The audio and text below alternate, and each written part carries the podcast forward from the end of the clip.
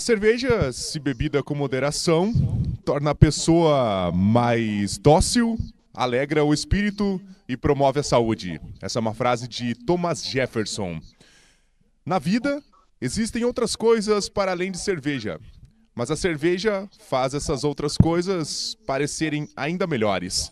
Essa é outra frase de Stephen Morris. E começa mais um Reverberando.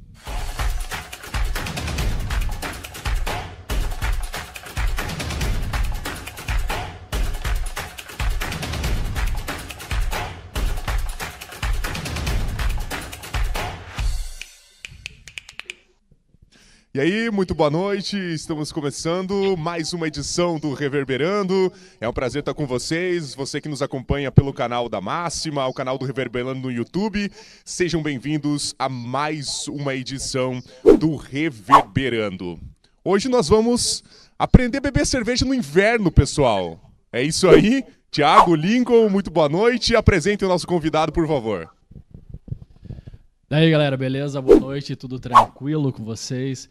É, a gente vai aprender a beber cerveja sem congelar, né? Porque esse frio aqui nosso tá sinistro.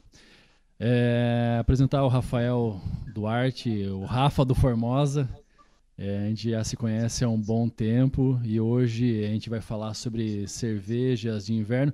Na verdade, sobre cervejas em geral, né? Porque ele tem vários projetos aí, é, um inovador aqui na nossa região se tratando na parte de cerveja. Boa noite, Rafa, muito obrigado, seja bem-vindo ao Reverberando. Boa noite, Lincoln, boa noite, Matheus, boa noite, Thiago, boa noite, galera. Eu que agradeço o convite, Lincoln. É, como você falou, né, a gente já se conhece há bastante tempo, já tomou bastante cerveja junto, já avaliou cerveja junto, né? Verdade.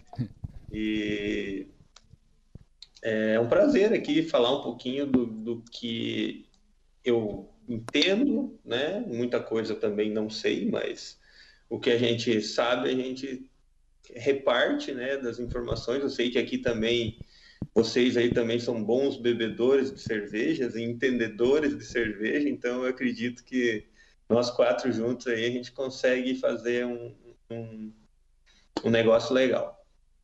E contar também com a participação aí do público, né? Do, do pessoal que está assistindo. não sei se eles podem ou não fazer perguntas. Acredito. Pode, pode sim. Então é interessante que perguntem também, né? Dúvidas e, e participem, né? Da, da, da nossa live de hoje. A Isabelle está dizendo aqui que o assunto hoje interessa muito. Na verdade, a gente não tem um, um, um padrão definido de abordagem. A gente aborda assuntos que a gente entende que podem ser relevantes é, ou para o entretenimento ou para a informação. E certamente o assunto de hoje, não menos importante que das outras edições, tem essa pegada muito mais leve, muito mais entretenimento, porque geralmente quando a gente está tomando uma cerveja, é, esse ato de tomar uma cerveja, ainda mais com os amigos, com a família, ele acaba se tornando um momento de prazer muito muito potente, né? Muito muito interessante. Rafa, obrigado aí pela tua participação. O reforço aqui as palavras do Lincoln e do Guima. É um prazer ter ter você aí conosco. E o que é que você está bebendo aí, já que nós vamos falar de cerveja de inverno? Já começa contando aí para nós. É, eu ainda não estou bebendo, mas eu vou abrir aqui a minha cerveja mais famosa, vamos dizer assim, que não não deixa de ser uma cerveja de inverno, porque ela tem 6 e 9% de teor alcoólico, né? A Meretriz IPA. Vamos abrir aqui, até ajuda a molhar o bico, a firmar o pulso ou firmar a voz, né? Que é a tua premiada, né? E vocês também, o que que você... É, ela, ela é, a, é a mais premiada das nossas cervejas, né? Ela já tem quatro medalhas, foi duas vezes campeã sul-americana e tem uma, uma medalha de ouro no, na Copa do Cerveja Brasil de 2019, uma medalha de bronze no Festival Brasileiro 2019, uma medalha de ouro no Salt Beer Cup, que é o Sul-Americano 2019, uma em 2017. Eu acho que é isso. Depois ela não competiu mais, veio essa pandemia aí. Acabou, Pô, mas já ganhou prêmio pra caramba, hein? Nossa. É, Pouco é, tempo. eu ia dizer assim, não competiu mais para dar uma margem para os outros aí, tentar. É verdade, cara, para dar chance para os outros. Deixa não, eu registrar aqui a. Boa no mercado. A Silvia, minha querida amiga Silvia, está aqui conosco. A Ju, que está sempre conosco, está dizendo que também gosta um pouquinho de cerveja. A Bárbara, o Marciano e a Márcia, família Barato presente. Obrigado fez uma força-tarefa hoje para distribuir a mensagem, para chamar a galera para participar conosco e tá todo mundo aí entrando e, e já interagindo conosco. Obrigado a todo mundo. Viu, aproveitando, deixo só, como de praxe, agradecer nossos parceiros, a Rádio Voz do Sudoeste, também a Rádio Panorama, a Máxima FM é, o Notícias Coronel, o portal Vividense e hoje nós temos um cupom do Ike Fome, 15% de desconto. O QR Code está no cantinho, tá? Aqui é o contrário, é aqui, ó. Isso. Aí ah, é só acessar ali, ler o QR Code, digitar o, o código Reverb 15 que você ganha 15% de desconto durante o programa. Posso compartilhar a cerveja que eu escolhi para beber com vocês aí? Por gentileza. Claro, por favor. Então, essa cerveja aqui é uma. É, eu tinha uma assinatura do, do clube, o Mad Lab da Vals, que eu acho que não existe mais, pelo menos a gente parou de receber já faz um tempo, e aí acredito que a assinatura foi cancelada, e eu dividi a assinatura com o Julimar, daqui de São Miguel, um grande amigo aí de longa data. E entre as cervejas que vieram, veio essa 19, que foi engarrafada em outubro de 2018. Ela é uma versão da Petróleo da Vals, que é uma cerveja muito conhecida dessa cervejaria, talvez a mais conhecida dessa cervejaria. Aí os caras fizeram uma receita um pouco diferente, fizeram um blend com uma Vals que foi envelhecida em barricas de bourbon, e o resultado disso aqui foi uma cerveja de 16% de álcool. Nossa. É, tá, tava guardado na minha geladeira há mais de dois anos, com certeza. Inclusive, já venceu uma cerveja vencida desde que bem guardada, né? cerveja bem produzida, claro. O Rafa até pode falar disso aí melhor depois. Não é um problema, tava bem guardadinha. E aí eu tava guardando, tava esperando uma ocasião especial e tá aqui. Foi pro estouro hoje. Olha aí. Que beleza, hein? Eu trouxe uma, uma Lager Premium é uma cerveja Heineken, não brincadeira, vou tomar agora, mas vou tomar, vou abrir uma Body Brown, uma Tonga Sherry. Uma Imperial Stout. Imperial também. Stout. Né, o povo tá indo fundo aí, hein? Ah, tem que ser, né? Tem que ser. Cerveja boa é para momento especial, né? Então não dá para economizar hoje. O professor Johnny Schacker tá aqui, o Valdir Secchini que é um grande amigo daqui de São Miguel. Incluí ele, incluí ele hoje na minha lista de, de contatos para receber os alertas do Reverberando. Está aqui assistindo. Valeu, Siquini. Obrigado, um abraço. Ó, o Julimar, que eu, que eu citei agora, que dividia, que a gente dividia a assinatura, que é um grande produtor de cerveja, né, um empreendedor da área de cerveja, um dos donos da Bavi House, a casa da cerveja, está dizendo aqui no chat que a dele ele já bebeu e está mandando um abraço. Obrigado, Julimar. O Eduardo Caprini está aqui. O Arthur, nosso querido Arthur, está aqui conosco. Um abraço para o Arthur. Grande, grande bebedor de cerveja também. A Regina está aqui, acredito que é a sua esposa, né, Rafael? Não, acho Não, que é Regina, Regina Duarte. Minha mãe. Ah, sua mãe. Oi, mãe. Um beijo para você. Eu, eu olhei o sobrenome e achei que era a esposa, mas tá valendo, é da família, é né? da família, né? É bebedora de cerveja, ela é sommelier de cerveja, minha mãe. Olha aí, ó, que legal. O Will tá aqui também, grande Wilber. Enfim, a galera, a galera tá reunida já. Tem quanta gente, né? Bom ver muita gente assim na live. O pessoal já pode mandando suas dúvidas aí, quanto cerveja, achou diferente o tema, por exemplo, aprender a beber cerveja no inverno. Muita gente acha que é só pro verão, né, Rafa? Mas nada disso. Dá para beber cerveja tranquilamente no inverno também, né? É, eu gostaria até de fazer uma provocação aí, quem está assistindo, né? Fazer uma pergunta, e acho que vai ajudar um pouco com o tema. É, gostaria de saber por que, que as pessoas, né, que vocês deixam de beber cerveja no inverno ou diminui o consumo da cerveja no inverno? É uma ótima pergunta. Quero ver o que o pessoal vai falar aí. Eu estava pensando nisso, nessa abordagem, uns minutos antes de, de, a gente começar o programa, e eu tinha convicção de que a gente ia falar disso logo de cara. E o Rafael já. O Wilber tá dando risada que eu falei, a Regina é sua esposa, aí o Rafa respondeu, não, é minha mãe. Já, já, já tocou fundo aí a corneta do, do nosso querido Wilber. Ah, e aí eu tava pensando nessa, nessa provocação que o Rafa fez, não sabia que iria fazer essa provocação. É, tem muita gente que de fato deixa de beber cerveja no, nos dias muito frios, que nem hoje. Gosta muito de cerveja, mas não bebe num dia que nem hoje, porque a cerveja não, não vai combinar, não vai. Não vai. É, pelo menos aquela, aquela cerveja que ele consome recorrentemente não vai combinar com aquele momento de, de um frio mais intenso. E aí tem os caras que gostam e, e bebem ela é, sempre trincando de gelado, como a gente diz, inclusive nos dias mais frios.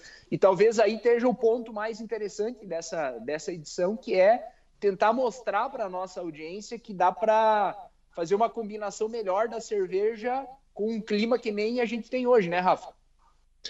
É, eu acredito que a, a grande culpada, entre aspas, né, da, da da, da, nossa cultura, a gente não ter a cultura de beber cerveja no inverno, são as grandes cervejarias, né? Aqui no Brasil, que é um clima tropical, né? Praticamente toda a propaganda que fazem em cima são de cervejas lager, cervejas refrescantes, para matar a sede, para matar o calor, né?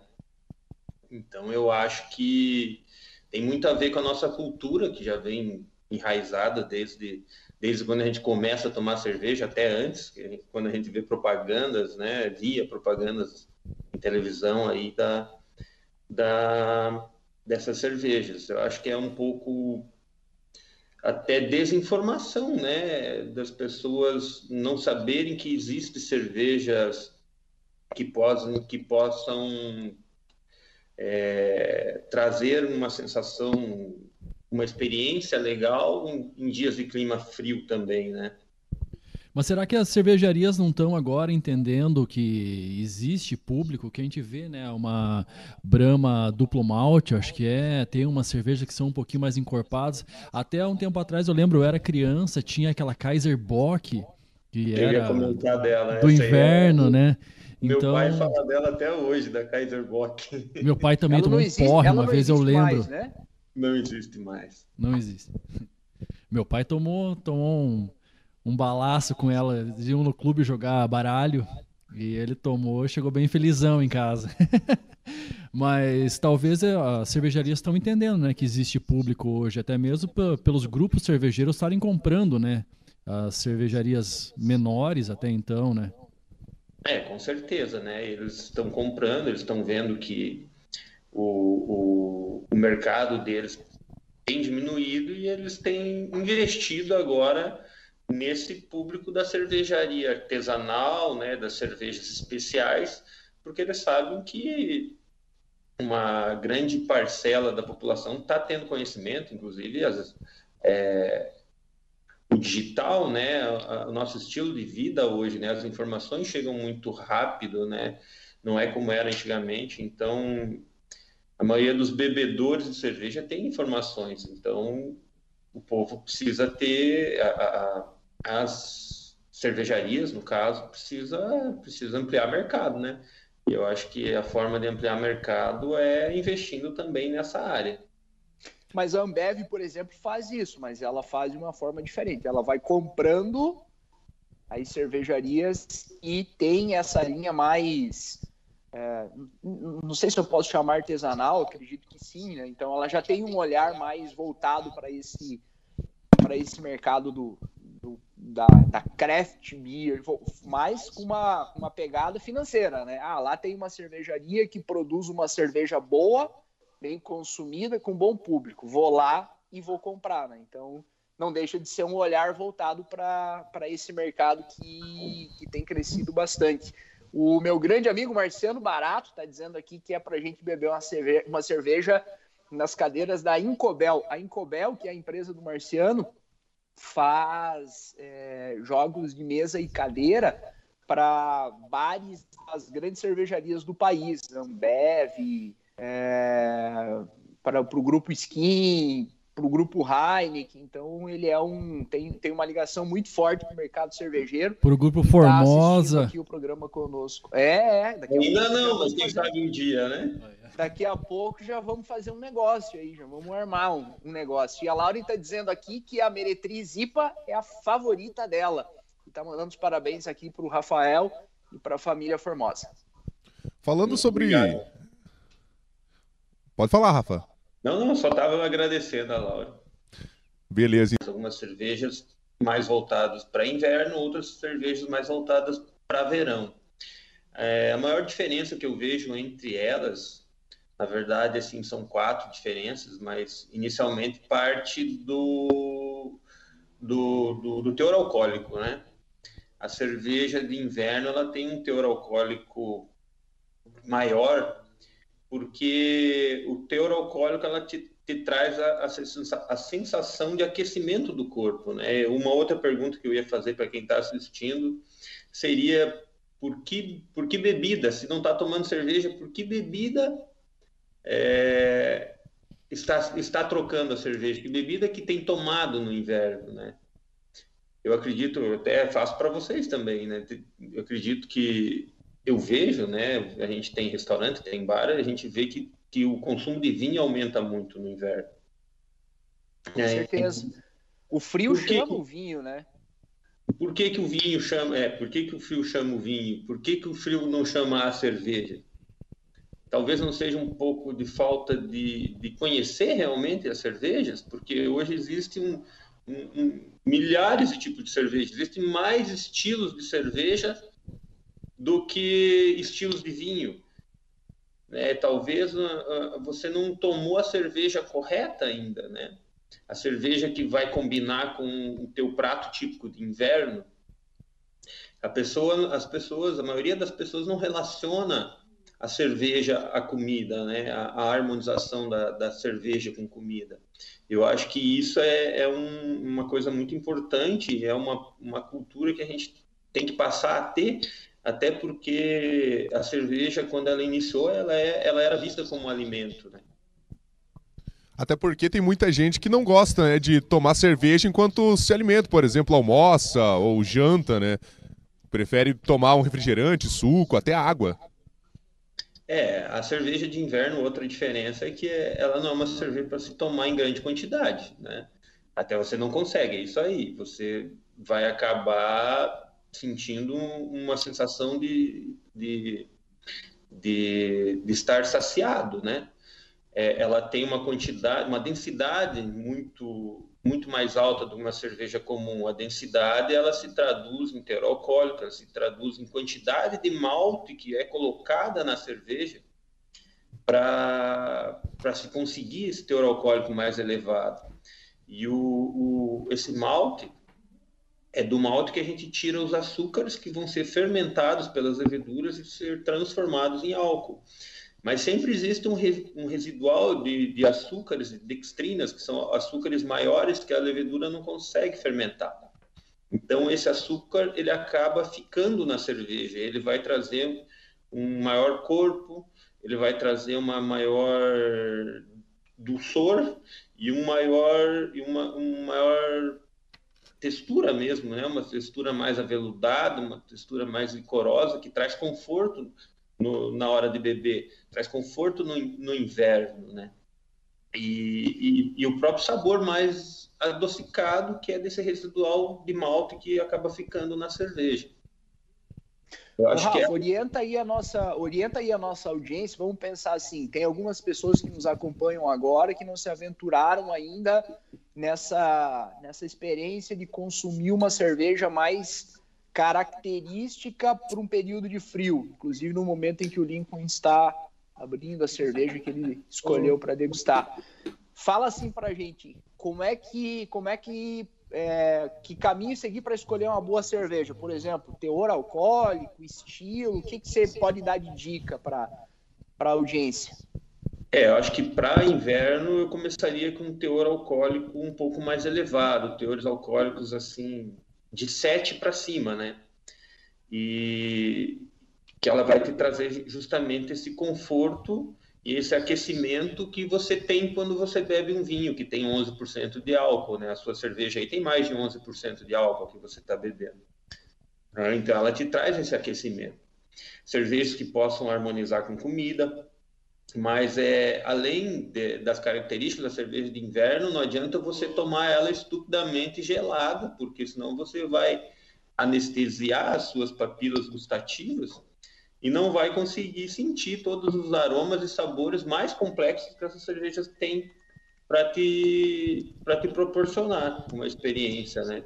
E além da temperatura, eu acho assim, é, é uma dica que vai aí o pessoal tomar cervejas de inverno e apreciar ela de uma maneira mais satisfatória, seria tomar entre 7 a 18 graus Celsius, uma temperatura bem diferente do que a gente está acostumado a tomar cerveja, né? Vamos pegar um exemplo de um dia que nem hoje, daria perfeitamente para tirar a cerveja da prateleira da loja, uma dessa mais característica de inverno, meter no copo e destruir, entre aspas, ela, né, Rafa? É o que eu estou fazendo aqui. Eu tenho umas cervejas aqui em cima da minha mesa, nenhuma estava na geladeira, né? Estou tomando a temperatura ambiente. Daí quando se fala, né, que na Europa se toma cerveja a temperatura ambiente, o brasileiro fica doido, né? Mas aqui a temperatura ambiente deles provavelmente é bem diferente da nossa, né? Exato. É tipo o lance do uísque, né? Falam, né, que o uísque tomado a temperatura ambiente, né? Ah, o Thiago, talvez, não sei se você lembra, mas o você já tomou várias cervejas, inclusive você já ficou bêbado da cerveja do Rafael. É. Então, no meu lá. casamento. Ah, não, isso é verdade. O resultado é verdade, a gente fez o casamento do Lincoln. É, o casamento com Eu acho que tinha uma cerveja lá que eu produzo ela só no inverno, a a Bretzel Weiss, mas é minha cerveja de trigo com canela, não é? Isso, exatamente. Era trigo com canela e uma APA, se eu não me engano, que você tinha. Eu acho que era uma Session IPA, não era? Session IPA, que eu faço ela até hoje, é trigo com canela. Se eu não me engano, eram essas duas. Mas a trigo com canela foi sucesso. a Meretriz, eu confesso que eu não tenho lembrança se eu tomei, mas se eu tomei, já estou curioso para tomar de novo. Eu gosto muito de IPA, para mim IPA é o estilo que predomina aí com as suas variações, né? New England IPA, Double IPA, Triple, Triple IPA e aí vai. Então estou curioso para provar a meretriz e assim que tiver oportunidade, com certeza é o que vai acontecer. Se curte a, essa New England, New England IPA, NEIPA, NEPA, você, Thiago? Eu, Rafa. É. Você? Gosto, gosto. Gosta? Gosto, gosto sim. Essas variações todas são. É, é que quando você gosta do estilo, Tendo lúpulo. amargor. é, exato. Quando você gosta de amargor e gosta de aroma, então dificilmente você não vai curtir a cerveja. A menos ah. que ela não seja bem feita, né, Rafa? Aí, claro, aí você vai perceber que tem alguma coisa ali que tá saindo um pouquinho do, do esquadro. Mas desde que seja bem feita, se você tem uma uma simpatia pelo estilo, a tendência é que você vá gostar dele. Com certeza, né? O cuidado é que faz a cerveja ficar boa, né? É o estudo, é o cuidado, é você trabalhar a cerveja, é você errar muita cerveja e aprender com o erro e fazer de novo e tentar acertar. É você ter o retorno dos, dos seus é, consumidores, o retorno dos juízes e tentar ir é, consertando a próxima receita, né? A meretriz em si, ela é uma, ela é quase uma double IPA. Por 0,1% de álcool, ela não é uma double IPA. Então, ela está ali no limite da, das, das IPAs. Então, ela tem um corpo um pouco mais... É, tem mais corpo, né, que, que, que IPAs... É, West Coast IPAs tradicionais, né? E, e, esse corpo ele consegue aguentar uma carga de lúpulo bem grande. Então, ela acaba sendo uma cerveja bem equilibrada. Pessoas que às vezes não tomam uma, uma, uma West Coast IPA, não gostam de IPA, tomam Meretriz. A Juice IPA também gosto bastante. Juice IPA, Juice APA, Double Juices, né? É, são cervejas que também são mais focadas em lúpulo, só que com mais, mais focado no sabor do lúpulo, ao invés do que o amargor, né? A gente tenta extrair mais sabor e aroma, lembrando um, um suco, né? Até a aparência dela realmente lembra um, um, suco mais turva, né? Pela grande quantidade de lúpulo que é colocada nela e, e das proteínas e, e, da, e dos polifenóis que existem no, no malte e no lúpulo, né? Cara, deixa eu te perguntar, eu não conheço tantas. Tá saindo meu áudio? Acho que não. Sim, tô ouvindo. Ah, tá sim. Tá, tá, tá saindo? Vai lá. Perfeito, então. É, Rafa, eu não conheço tanto cerveja igual vocês, certo? Mas, assim, eu queria entender como que funciona essa porcentagem para cerveja. Quanto, qual é o número para ela ser uma IPA e quando ela passa a ser uma Double IPA? Como que funciona essa contagem, essa porcentagem, né? Para ela ter essas mudanças no rótulo e também no sabor. É uma cerveja, vamos falar do estilo IPA, né? Uma cerveja com abaixo de 5% de álcool, ela é chamada Session IPA. Ela tem as mesmas características da IPA, só que com menor teor alcoólico. Isso permite com que, que, com que você consiga tomar maior quantidade daquela cerveja sem se embriagar, né? É, são, são cervejas que você pode tomar, vamos dizer assim, o dia todo tomar como se fosse uma, uma Pilsner, né? E só que com muito mais sabor e aroma. Uma IPA ela vai de 5 a 7%, dependendo do, do, enquadramento, dependendo da, da, se é pelo BJCP ou se é pelo American Associations que, que classifica ela. E a Double IPA acima de 7 aí é triple, daí vai, vai subindo, né? Vai subindo a escala. Triple IPA, eu acredito que é acima de, de 9% de álcool deve ser. Eu nunca fiz uma triple IPA. É, já tomei algumas, mas aí também o malte já começa a, a aparecer com, com, com, a ter maior presença na cerveja, né? Então você precisa uma carga. É, até de... porque, exato, até para fazer para fazer o álcool tu precisa ter açúcar ali para o troço funcionar, né, Rafa? Falando bem em, num modo bem grosseiro assim de explicar é, se não tem não tem malte não tem açúcar né? E se não tem açúcar não tem álcool. Então a lógica é vai fazer uma cerveja mais lupulada é, e mais alcoólica vai precisar de mais malte também. Acho que é por aí o caminho né Rafa? É isso aí. Mais malte ou mais algum outro adjunto que te traga é, açúcar né? Consequentemente mais lúpulo né consequente mais lúpulo para que você conseguir equilibrar a cerveja. Agora, o... uma Juice IPA, uma Juice IPA, Juice Double IPA, a quantidade de lúpulo que, que algumas cervejarias utilizam é, é absurda, né? Chega a 20 gramas por litro. Isso reflete no preço também, né? Porque o lúpulo ele é o ingrediente mais caro da cerveja. Então, quando você toma uma cerveja é, que você vai pagar aí 40, 45 reais uma latinha, você tem que saber que dentro dela teve um investimento muito alto, né? E o que e o que e, o que, e, e para quem menos sobra é para cervejaria, pode ter certeza. A carga tributária é muito grande. Desculpa, Thiago. Não, pô, vai lá, vai lá.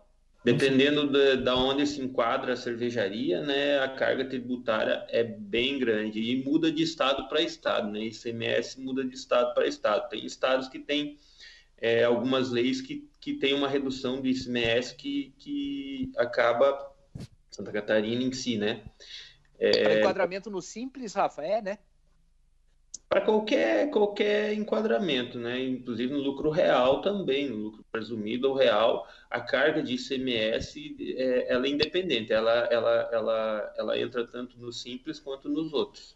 Mas o ICMS, se eu não me engano, em Santa Catarina hoje é 12%, né? enquanto no Paraná é em torno de 20, 22%. Parece que, que agora a gente está tá gozando um decreto que vai ser finalizado aí no final do ano, que a gente conseguiu uma redução aí de 12% na nossa carga de ICMS-ST, mas é decreto, não é lei. Então, no final do ano volta tudo ao normal. Vamos partir para cima do Ratinho Júnior aí, né? Olha aí. Tem que dar uma, tem que dar uma aliviada aí para galera Dá uma cerveja para ele. de cerveja. Exato. Viu, Thiago? Vai... Essa aí da Formosa, certeza que ele vai baixar, velho. Aposto que ele vai olhar com muito mais carinho para a questão tributária. Antes de você Adams falar. Aqui... Ah, fala aí, fala aí. Rapidinho, que eu já, já. O Marcelo Vicari mandou uma mensagem aqui para mim, falou bebendo no serviço da justa causa. Depende do serviço, né? É, eu tô fora do expediente agora, tô fazendo um extra. é um extra, é um trampo a, né, fora. E a Mari também mandou um beijo. Beijo, Mari. Fã clube da Meretriz. O, o, meu trabalho é beber, né? Se eu não beber é. no trabalho, aí, aí não sai é tra... cerveja boa. Eu né? tá falando de mim. Isso que é trabalho, hein? Isso que é trabalho. É, mas eu bebo muito mais cerveja em produção do que cerveja pronta, viu? Vocês podem ter certeza disso. Dioguinho Adams está aqui, grande Diogo, que é beer sommelier. Aliás, eu mencionei o Arthur antes, o Arthur também é beer sommelier. Sim. O Arthur e o Dioguinho da Why Not e o Lincoln da Why Not. Valeu, o Dioguinho tá aqui com a gente. Nosso querido Gica, o Gicão, que tá mandando boa noite da capital do malte, de Guarapuava, lá onde se produz muito malte para para as cervejarias lá da agrária. Inclusive, Nossa, ele já trabalhou na agrária, né? Na, na parte jurídica ali. E papai uh. também, né? Parabéns, Dica. Ah, Ó. é, papai coruja. É. Parabéns pro nosso papai. Saúde para Lanes. Lucas Pereira, o Lucas Pereira daqui de São Miguel, que é um amigo de longa data, um cara incrível na profissão dele, é, é profissional do rádio também, trabalha na 104 FM aqui em São Miguel, e é humorista, ele tem um personagem que chama Seu Aníbal. Vale a pena seguir aí nas redes sociais, é muito engraçado Seu Aníbal. E ele tem parceria com o Desidério, tá? Vocês já devem saber disso aí. Então, de vez em quando rola uma. Mas... Isso, de vez em quando rola uma participação do seu Aníbal nas redes do Desidério e uma do Desidério nas redes do seu Aníbal. Ah, o Douglas, nosso querido Doda Pinto, tá aqui conosco, mandando uma boa noite pra gente. Valeu, Doda. Que a gente, a gente falou de pai coruja. A gente falou de pai coruja, daqui a pouquinho é, tá pintando mais um aí na área, né? Sim, que é o tá, do, né? que, é o, que é o do Douglas. Ah, e bom, a Cris. Não, não é você. E a, Falou, e a Cris Hanashiro, que está dizendo que não é à toa que a Meretriz IPA foi premiada. Simplesmente sensacional. A Wood Age, então, nossa, bacana. Valeu, Cris Hanashiro. Boa. Obrigado, Cris. Obrigado por estar conosco. Ah, de, deixa eu registrar aqui uma participação que era um amigo, meu querido Vilmar, daqui de São Miguel, jogador de tênis. Aí ele escreveu assim: depois desse papo, eu nunca mais vou levar escola de latão para você tomar depois do jogo. Na que parceria... bom, hein? Mas nunca alguma coisa o papo aí. Escola ah, de latão ainda. Não tem muito erro, né? Mas o Vilmar é um grande jogador de tênis, está aqui acompanhando com a gente. O Roberto Machado está perguntando se essas cervejas comerciais puro malte, elas são puro malte mesmo. Essa pergunta é muito boa. É a, quais são as conclusões que você tem aí sobre essa, essa onda de publicidade, de marketing de puro malte? O que, que você vê aí sobre essas cervejas comerciais que já há algum tempo estão seguindo essa linha, Rafa? Eu acredito que são puro malte mesmo, porque existe um órgão né, que fiscaliza as cervejarias. Cada cervejaria ela tem que ter um registro no Ministério da Agricultura e cada produto da sua cervejaria tem que ter o registro no Ministério da Agricultura, onde você tem que mandar para o Ministério da Agricultura e ele audita isso, a receita que você está fazendo, as quantidades de insumos e quais são os insumos que você está colocando na cerveja. Então, com certeza são puro malte essas cervejas, né? Eu acho assim, eles estão, as grandes cervejarias estão utilizando a palavra puro malte para entrar nessa onda de cerveja premium, de cerveja artesanal e para realmente é, aumentar o mercado delas. E, e eu não, não, não vejo isso com mal, mal, mal olho, maus olhos, porque eu acredito que isso é uma porta de entrada para a cerveja artesanal, né? É uma, a, a, é uma evolução do paladar que está acontecendo com o público e a partir disso ele vai começar a buscar produtos cada vez mais complexos, né? Cada vez mais saborosos Então eu, eu vejo com bons olhos. Inclusive, assim, é, eu vejo, eu, eu tenho orgulho da, da Ambev por ser uma cervejaria brasileira que hoje é a maior do mundo, né? Dirigida por brasileiros. Meu gato subiu em cima da mesa aqui, desculpa. Quem, sa quem sabe faz ao vivo. Mas é ó, a questão da, das, das, cervejarias comerciais também. Ó, dá até uma miada, é. Pediu um gole. é, ele quer carinho, ele é carente, meu gatinho. Querido. Ah, isso aí é, é, salutar também, né? Porque a gente vê que várias cervejarias comerciais também, como a gente falou antes, né? Na, na questão do, de puro malte, double malte, double single hop, sei lá. Mas a gente vê que também é, esses grupos cervejeiros, eles compraram ou estão com, comprando cervejarias que são vieram do artesanal, né, e se tornaram mais comerciais e mesmo assim se mantiveram fazendo cervejas boas, mas os grupos também continuam fazendo mantendo ali a parte tradicional. Obviamente que a gente tem ali experiência de ter algumas cervejas que, nossa, eu tomava antes a sei lá, cerveja tal, depois que a, o grupo tal comprou, ficou diferente. Eles então, apelam. Então, Lincoln, deixa eu só, Deixa eu só fazer um parênteses. A minha Sim. querida Silvia fez uma pergunta antes sobre isso. Se é, a gente, nós, e daqui a pouco, no geral, se há diferenças entre a cerveja dita artesanal a partir do momento em que ela é comprada por um grande grupo. Se ela muda, por exemplo, buscando lucro, você acaba é, barateando o processo e comprometendo ali o uso de algum de algum ingrediente. Eu não sei se vocês têm opinião formada, eu confesso que eu não tenho essa percepção. Eu não acho que, que as cervejas mudam, tá? Mas eu queria ouvir vocês também, é uma boa questão para a gente falar. Eu acho que há sempre a busca pela maior eficiência, né? Principalmente grandes grupos. Eles sempre vão tentar ser mais eficientes economicamente. E para isso, eles vão colocar mais tecnologia. Né? Eu, não, eu não vejo o, o advento de tecnologia é, fazer com que uma cervejaria deixe de ser artesanal.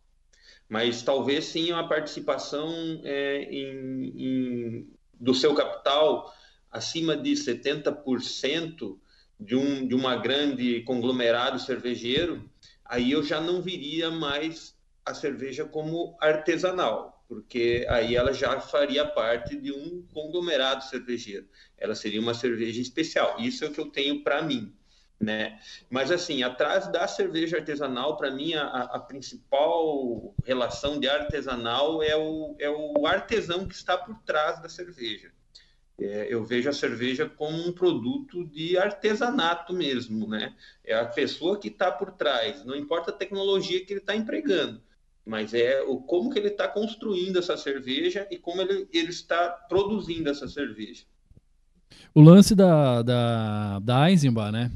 Ficou muito. Eu lembro que, que muitos comentavam né, a respeito disso, né? Que ela tinha perdido as características e tudo depois que, o, oh, que a Kirin, né? Então. Subiu no colo aqui, não olha... quer parar o bicho. Põe, põe ele aí. Deixa ele aí, não tem problema. Ó. É um gato murisco. É, isso que é bom. Fazia tempo. Olá, já. Ah. Uau. deixa eu perguntar, esse mercado de cervejas artesanais, ele ganhou mais força no mercado brasileiro não faz muito tempo, né, Rafa? Porque antigamente só tinha algumas determinadas marcas, ou ele caiu no gosto popular há pouco tempo, porque sempre existiu essa vasta linha. É uma revolução, né, que está tendo, né, uma onda de revolução da cerveja artesanal no Brasil. Começou aí com a Eisenbach, como, como com a Colorado, né, que foi a primeira onda. E aí foi, foi expandida a partir da, de então, né? É, eu, quando comecei a fazer cerveja lá em 2009, não existia é, lojas de insumos cervejeiros. Existia muito pouca, muito pouca coisa no Brasil. Não existia Até material na internet era difícil, internet de escada, né? Eu comprava insumo na Argentina, eu comprava em Buenos Aires, mandava entregar aqui em Bernardo de Irigoyen, atravessava a fronteira ali e pegava lá. As panelas que caseiras foi tudo eu que construí na, na época, né, com pouca informação. Fui aprender a fazer cerveja quando eu fui para Buenos Aires, porque a, a, a, cultura da cerveja artesanal na Argentina era, era bem superior à nossa aqui. Mas eles foram bastante prejudicados pela crise que eles vivem né, recorrente já há algum tempo. Então, o nosso mercado acabou evoluindo mais rápido que o deles. Mas para você ver aí 2009, 2000, faz 11 anos, né? E olha o tanto que cresceu esse mercado em, em 11 anos, né? Toda cidade hoje tem tem tem ou tem cervejeiros caseiros, conseguem insumos, conseguem é, é, aprender, né? Material para estudar, para aprender. É, cervejarias mesmo, né? Quantas cervejarias estão abrindo aqui em Francisco Beltrão? Já são três ou quatro cervejarias. Eu sei que em Pato Branco, aqui, cidade vizinha, já tem acho que cinco ou seis cervejarias também. Só para só para acrescentar, Rafa, aqui no oeste de Santa Catarina tem muita cervejaria também. Já é uma onda que vem aí de uns, uns três anos para cá, muita mesmo, e cervejaria produzindo coisa boa, sabe? Cerveja de qualidade. Não, eu falo do, da cerveja é, artesanal, porque antigamente você não via falar muito dela, né? E aí parece que o mercado aceitou muito bem essa cerveja artesanal. Eu, eu ouvi vocês falar de sommelier, é, como é que é o nome? Sommelier Beer? É isso? Beer sommelier, o sommelier de cerveja. Cara, né? é o cara que ganha dinheiro bebendo cerveja mesmo, literalmente. É um curso que, que é uma pode ser encarado como uma profissão, né? Ele Sim. tem ação em bares, em restaurantes, ele é, monta cardápio, monta carta de cervejas, ele tem uma, uma atuação no mercado bem interessante. O Lincoln deve saber falar bastante disso também, porque ele também é proprietário de, de bar, já foi de outros, né? É, empórios, bares cervejeiros. Bodegueiro. Ah, da importância, né, de um sommelier de Lógico, cerveja. lógico, a importância é o conhecimento, né? É, você acaba fazendo, traçando através do perfil do teu público, da região que você é instalado e tudo, o que é mais interessante trabalhar ou não, e dentro do que você tem, você consegue estabelecer também a qualidade, né? Mensurar, ah, no teu caso, ali no, no Formosa, Brew pub, né, você consegue fazer harmonizações e definir cardápio e tudo em conjunto, né, com um sommelier. No, ali, acho que você, né, que, que faz o, o papel de sommelier no, no Formosa. É, eu, eu tinha um, um, não, hoje a gente, eu tenho mais um sommelier dentro do, do, do bar trabalhando com a gente, o Matheus, né, e, e, e anos atrás tinha o Jonathan também, que, que a gente formou formou junto, né? Eu trouxe o primeiro curso de sommelier de cerveja da Escola é, Superior de Cerveja de Malta lá de Blumenau. Foi o primeiro curso fora da escola que eles fizeram, foi aqui em Francisco Beltrão. Então a, a, gente formou bastante gente aí na região, inclusive a minha mãe participou do curso, ela, é, ela é beer sommelier de cerveja. Pô, Posso registrar a audiência aqui, pessoal? À vontade. Tá, eu tirei o fone de ouvido, se o som estiver muito ruim, vocês me avisam, tá? Tá ruim. O... Brincadeira, dá pra muito ouvir. mesmo? Não, só tá baixinho, ah, tá. tá. um pouquinho baixo só. É, tá baixo porque eu tô sem meu, sem meu fone e microfone, mas eu vou tentar me aproximar aqui pra, pra ficar mais audível. Ah, o Thiago Lucavey e a minha irmã Cibele, o meu afilhadinho Gabriel estão acompanhando. Inclusive o Thiago está mandando uma mensagem aqui do falando sobre o australiano James Harrison, que em 1857 foi contratado por uma empresa de alimentos para criar um dispositivo de refrigeração. E na verdade o objetivo do, desse dispositivo, que teoricamente era para alimentos, acabou sendo usado para preservar a nossa tão querida cerveja. Uma curiosidade que eu não, eu não conhecia. Nosso querido alemão, William, está conosco também. Obrigado pela audiência. Uh, o Doda está perguntando aqui se a mesma receita feita por mestres cervejeiros diferentes, ela tem, ela pode ter resultados distintos, ou seja, a receita é a mesma, mas o mestre cervejeiro que produz muda. O resultado do sabor também fica alterado, Rafa? Isso aí é para ti, você vai tirar de letra. ela dificilmente vai ficar a mesma cerveja, né? Porque não depende só da mão do mestre cervejeiro. A cerveja ela é composta por vários produtos e produtos de origem agrícola, né? E cada safra pode variar. Então, um lote de malte que vem hoje é diferente de um lote de malte que está vindo para você no próximo pedido. Um lote de lúpulo que está vindo para você hoje pode ser diferente do próximo pedido.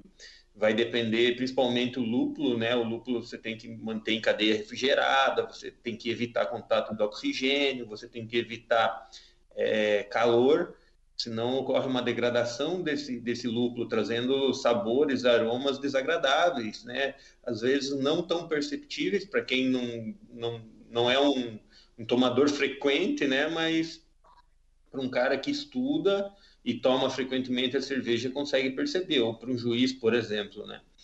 É, é uma é uma manter o padrão da cerveja, tentar fazer ela sempre igual ou muito semelhante é um grande desafio para a gente, cervejeiros, né? E a gente tem que pegar cada lote de, de malte, cada laudo de malte, cada laudo de lúpulo e, e, e ajustar a mesma, receita, a mesma receita no próximo lote que você está produzindo. Né? É, a gente tenta ter variações mínimas, mas sempre tem que fazer algum ajuste. E, quando o, o, o, o processo ele é, ele é, computadorizado, ele é mais, mais automatizado, diminui um pouco a questão da, da, da influência da, do cervejeiro, né? Mas é, ele, você consegue ter uma, uma maior repetibilidade. Mas quando o processo é artesanal, realmente é, é, fica bem mais difícil da gente conseguir deixar exatamente igual né? É, às vezes um, um, tempo que um tempo de colocação de um ingrediente no processo de produção também vai alterar um pouquinho é, uma quantidade de levedura é, também então a gente sempre está contando levedura está vendo viabilidade está vendo a, a, a, cervejaria ela é um, um grande laboratório né eu me lembro de quando eu era criança, que eu brincava de laboratório, fazia minhas experiências, né? Eu vejo meu filho hoje com quatro anos querendo fazer experiência e, e, e, me espelho e me vejo num grande laboratório fazendo cerveja, né? Fazendo as minhas experiências hoje. Ele vai ser cervejeiro também? Olha, ele sempre fala que ele quer ser policial. Eu falo para ele, então seja policial rodoviário federal, que daí você vai ganhar dinheiro, vai trabalhar 12, é 24, né? 24 horas, vai folgar 48, daí nessas 48 tu pode fazer cerveja. dá para conciliar as duas coisas, né? É, dá para conciliar as duas coisas. Ô, é, ô Lincoln, é... antes de você falar, eu não sei se eu registrei aqui o Mário Emílio Nicolau, que tá aqui com a gente faz um tempinho já que ele mandou um comentário. Eu confesso que eu não tenho lembrança. Acho que não. Então, por via das dúvidas, estou registrando aqui a participação dele também. Valeu, Mário. Obrigado pela, pela participação. Mas voltando um pouquinho na, na, naquela questão da temperatura de, de serviço da cerveja, né? Eu tenho uma regrinha que eu levo comigo já desde o início, não sei aonde que eu aprendi ela, mas ela, ela é bem efetiva que é a, a regra do mais um, para você saber a temperatura que você bebe a cerveja, né? Como que é essa regra do mais um? Você olha o rótulo da cerveja, você vê quantos por cento de álcool tem essa cerveja e soma mais um. Então, por exemplo, uma cerveja com 8% de álcool, você soma mais um, então a temperatura ideal para você tomar essa cerveja, sentir todos os aromas, os sabores dessa cerveja, seria um 9 graus Celsius. Né? Então, para você ver que é, as cervejas podem ser, sim, tomadas a temperaturas elevadas. E essa regra é mais válida ainda para cervejas com teor alcoólico acima de 5, né? Como que eu funciona? Eu também conheço que... essa regra e também não sei de onde eu descobri ela, mas eu também já ouvi bastante sobre, sobre essa essa proposta aí de tentar adequar a temperatura da cerveja. Vai lá, Nico, desculpa. Não, eu, eu ia aproveitar justamente essa, essa questão do álcool e quando você faz a cerveja, aquelas que são envelhecidas, eh, maturadas, enfim, em barril, maturado com madeira, é, precisa ter uma elevação, um grau alcoólico maior? Sim, precisa.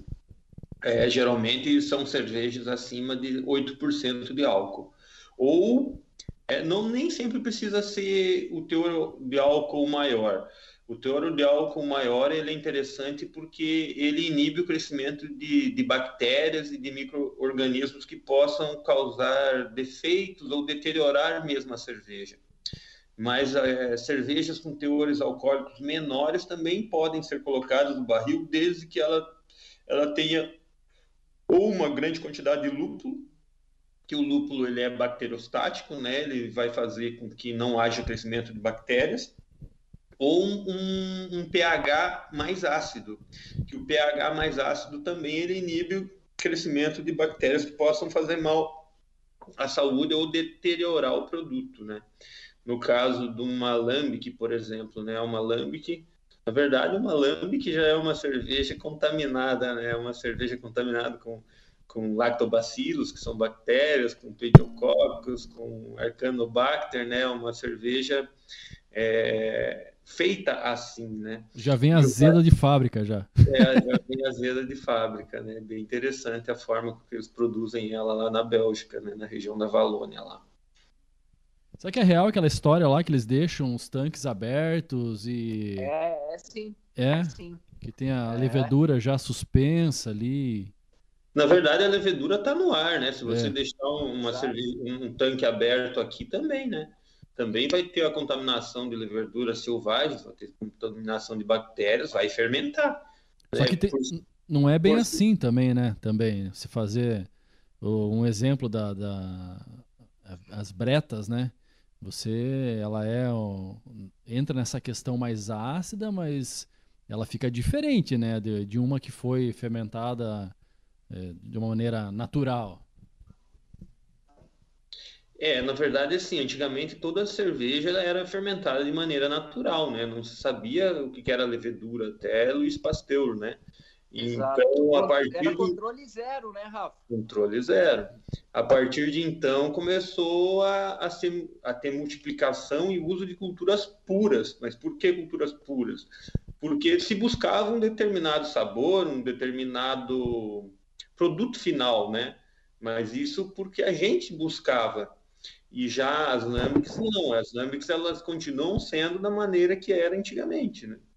Só que elas ficam longo de muito tempo, né, em, em fermentação, em maturação, e isso assegura a, o pH acaba baixando bastante, né? E isso assegura a qualidade delas, a, a, a questão sanitária delas, mas se você beber muita alambique, no outro dia pode ter certeza que tu vai ter uma caganeirinha. Como diria o, o, o da, da, morada e tia, o Junqueira, vai cagar laser, só. ah, antes, antes do, do, do Thiago perguntar, ou o Guima, não sei, desculpa, o que, que você fez com o café? Café? É, você publicou ali perguntando no teu Instagram, ah, né? Ah, o café, então. O café, tô tentando secar ele, aquele café. Ah. O café, ele é oriundo de um pé de café que a minha mãe trouxe da casa do meu avô. Ela fala que foi, foi mais de 40 anos, mas eu, eu lembro de ter trazido. Estou nessa faixa de idade, então deve ter sido entre 30 e 40 anos ela trouxe esse pé de café aqui para Francisco Beltrão, que é frio no inverno, né? O café só está vivo porque ele está embaixo de um pé de mangueira aqui que protege ele da geada. E todo ano eu vejo aqueles cafezinhos e nunca faço nada com eles, né? Eu, esse ano eu, fui, eu, ia almoçar na casa do meu pai, no domingo olhava para aqueles cafés, ah, vou fazer alguma coisa com esses cafés, né? Cerveja. Imaginei também. E aí colhi os cafezinhos vermelhinhos, só que foi bem na semana passada que estava chovendo um monte aqui, né? E não, não botei na minha sacada aqui para secar, mas não não não estava conseguindo. Agora essa semana está fazendo sol. Eu moro em apartamento e tem uma sacada na área de serviço e uma sacada na sala. Então de manhã que o sol pega na área de serviço, eu levo o café para secar na área de serviço. De tarde, na hora do almoço, eu levo o café para secar na, na, na, sacada da sala. A intenção de, de, de, é de usar ele realmente, né? A gente está com um projeto aí de nanolotes. A pandemia também nos fez partir para isso. Antigamente, meus testes eram teste de mil litros, né? Fazia o teste e já ia para o consumidor. Hoje não temos dinheiro, né, capital para investir para fazer um teste de mil litros. É, dificilmente a gente erra, mas talvez a gente não, a gente faz cerveja boas, né, num teste, mas é, às vezes não não está no, no, ideal que você idealizou ela, né? Não chegou naquele ponto que você gostaria, mas com o próximo lote você acaba deixando ela mais próximo do que você queria. E já com teste pequeno, é, eu estou produzindo aí 50 litros numa panelinha. Voltei a ser homebrew, né? Voltei a ser cervejeiro caseiro. E é bem legal fazer mas eu estava com um pouco de falta de prática. A minha primeira experiência como homebrew novamente, eu saí da cervejaria duas horas da manhã, né? Eu fiquei, falei, puta, tá, tá, tá, mais fácil fazer cerveja na cervejaria do que fazer cerveja na panelinha. Entupiu tudo, foi. Mas vai sair cerveja boa. Vai sair uma, uma Double Juice IPA que eu vou adicionar o café da casa da minha mãe nela ainda. Olha aí. Óbvio demais.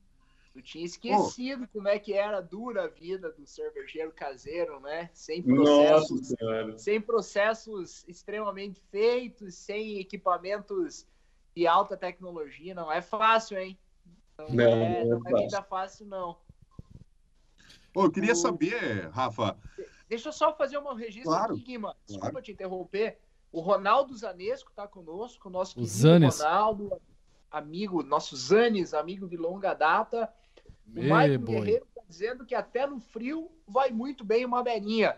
O Guerreiro, que é da Ine Beltrão, nosso seguidor nas redes sociais. Valeu, Guerreiro. Obrigado pela. Maicon Guerreiro? É, fera. É, ele mesmo. Querido, trabalhou conosco aqui. Sim. É, sim. E os companheiros Ele sempre tá sempre conosco no Instagram. Então, estou registrando aqui também o Ronaldo e o Michael. E um outro amigo daqui de São Miguel, que é um grande apreciador de cerveja artesanal, meu amigo Faberson saiu do trabalho agora há pouco, estava preocupado se ia chegar em casa a tempo de pegar a transmissão. É, e chegou, chegou, conectou e está com a gente também curtindo a ideia que a gente está trocando aqui. O que deu de, tomador de cerveja hoje é uma grandeza. Que beleza, né? O Roberto Machado mandou aqui para mim, friozinho, perfeito para tomar uma xícara de cerveja. boa, boa. Eu queria saber dessa Libertadores de cerveja aí, cara. Como é que funciona o campeonato? Quando foi? Como foi a reação ao saber que você foi o campeão, né? Conta pra gente aí, Rafa, como é que funciona? A primeira vez que eu tô vendo esse campeonato Libertadores de Cerveja. Eu confesso que eu nem sabia que existia ele. Ela tem todo ano, é um campeonato que tem todo ano. E ele chama Liberta... é Salt Beer Cup, né? Copa Sul-Americana de Cerveja. É, por que, que ela é apelidada de Libertadores? Porque para você participar da, do Salt Beer Cup, ou você tem que ter uma medalha de ouro no Festival Brasileiro de Cerveja, que é de Blumenau, ou você tem que ter uma medalha de ouro na Copa do Brasil da Cerveja, que é um concurso é, promovido pela Abracerva, Associação Brasileira de Cervejarias Independentes, né? Então tem uma qualificatória de peso para você conseguir entrar no Salt Beer Cup. O promotor desse, desse concurso ele é, ele é de Buenos Aires, é o Martin Boan. Ele, ele tem uma, malta, uma micromaltaria lá, ele tem uma cervejaria lá e ele é um, um, um expoente, né? um, um incentivador. Ele é um cara que divulga a cultura cervejeira verdadeira, não só no, no, no, na Argentina, né? Ele é um dos principais Argentina, mas em toda o, o América do Sul, né? Para participar desse, desse, desse concurso, tem as qualificatórias em cada país da América do Sul e depois compete entre as melhores cervejas para ver quem, quem, quem tem a melhor da, da do, do continente, né? E cada ano ele, ele, ele promove num, num, num país e numa cidade diferente essa, essa Copa. 2020 foi o. Eu não sei em que número que tá já o Salt Beer Cup, mas já tem, acredito que mais de 10 anos. E ano passado não teve por causa da pandemia. Né? E esse ano não sei se terá ou não, mas pelo, é, pela, pelo calendário era para ser em Ribeirão Preto esse ano. É, em 2019, quando a gente ganhou, a gente ganhou a Meretriz Ouro, foi em Mar del Plata, na Argentina.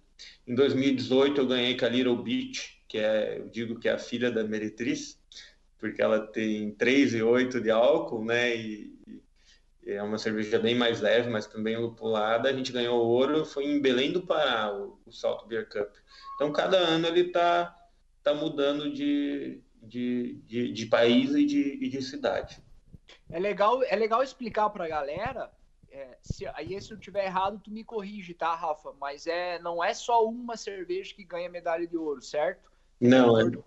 Isso. A, avaliação, assim, ah, cerveja. essa cerveja está extremamente redonda, é medalha de ouro para ela. É isso aí, né? Na verdade, tem concursos que, na verdade, é assim. Dentro da categoria, né, do Salt Beer Cup em si existe ouro, prata e bronze. E é só uma cerveja que vai ganhar ouro. Não ah, existe tá. duas que vai ganhar ouro. Tem outros concursos que sim, que é por pontuação. Se a cerveja atingiu uma tal pontuação, ela vai ganhar a medalha. Não importa se tem uma, se tem duas, se tem três. Que, é Já... é, o caso do, que é o caso do Festival de Blumenau, é assim, né? Do Festival de Blumenau, eu não lembro como é que era, mas não é mais assim, não. Também é, ah, eu tá. acredito que só tenha. Não sei, cara. Mas eu acho que eu não. Acho, mas aí é, é achismo puro. Eu acho que é assim. E até por isso que eu te perguntei. Então, no caso, vamos pegar a Meretriz, é a campeã das campeãs, é isso? Isso, a campeã das campeãs da, da América do Sul. A, a, a Meretriz, a Little Beach, a nossa Dortmund Export, todas elas foram ouro no Salt Beer Cup. Né? A Meretriz foi duas vezes. Então, sinal que a cerveja é boa mesmo. Sem dúvidas, né? Tá aí os prêmios para comprovar. Num ano, 2019, ela recebeu três medalhas de três lotes diferentes. Então, é, a gente teve uma repetibilidade boa da cerveja, né? três lotes de produção, com cada lote com a sua medalha, quer dizer que a gente conseguiu manter a repetibilidade da cerveja e que a receita está redondinha. Demorou para chegar lá, mas hoje está redondinha a cerveja. E tem uma candidata para 2021? Eu não sei como é que estão os concursos, né? Mas a, a Meretriz ela é sempre o concurso, né? Ela sempre vai entrar. Na verdade, assim, eu não faço cerveja para concurso. Sim. Já teve concurso que, que eu participei que eu não tinha meretriz no tanque, eu não mandei meretriz. Aí fiquei sem medalha. Eu mando a cerveja, a cerveja que eu tenho no tanque, a mesma cerveja que o, que o meu cliente vai lá no, no pub e compra, ou a mesma cerveja, agora a gente está abrindo um site, né? A gente vai fazer um lançamento de uma cerveja com a abertura do nosso site, que qualquer pessoa do Brasil vai poder comprar a nossa cerveja. Eu vou comprar. Né? Então, obrigado. é, é a mesma que está indo para o concurso, não muda nada. Eu não faço um lote específico para concurso. A gente sabe que existem algumas cervejarias que têm até duas plantas, uma planta pequena e uma planta grande, que produzem para concurso. Mas aí eu acho que não, não, não, reflete o que é realmente né, a cerveja. E depois, quando cair no, no, no pro consumidor, ele vai ver, puta, mas essa cerveja aqui foi a campeã, mas ela, né?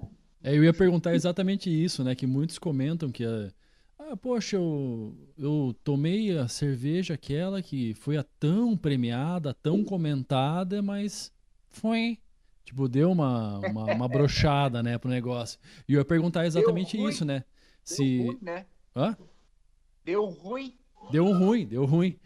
Se, é. se às vezes você elabora, você acaba lapidando uma receita para concurso e outra você acaba servindo, às vezes, normalmente, no, mas como você já respondeu isso, né? Que não. É, eu... Ô, deixa eu só falar antes do Rafa. O Rafa já respondeu, mas eu acho que não faz sentido você ter uma receita para ganhar um prêmio e depois servir para o teu cliente um produto final que vai ter uma uma aceitação daqui a pouco questionável. Bem, não faz o menor sentido. Eu, eu defendo o que o Rafa faz.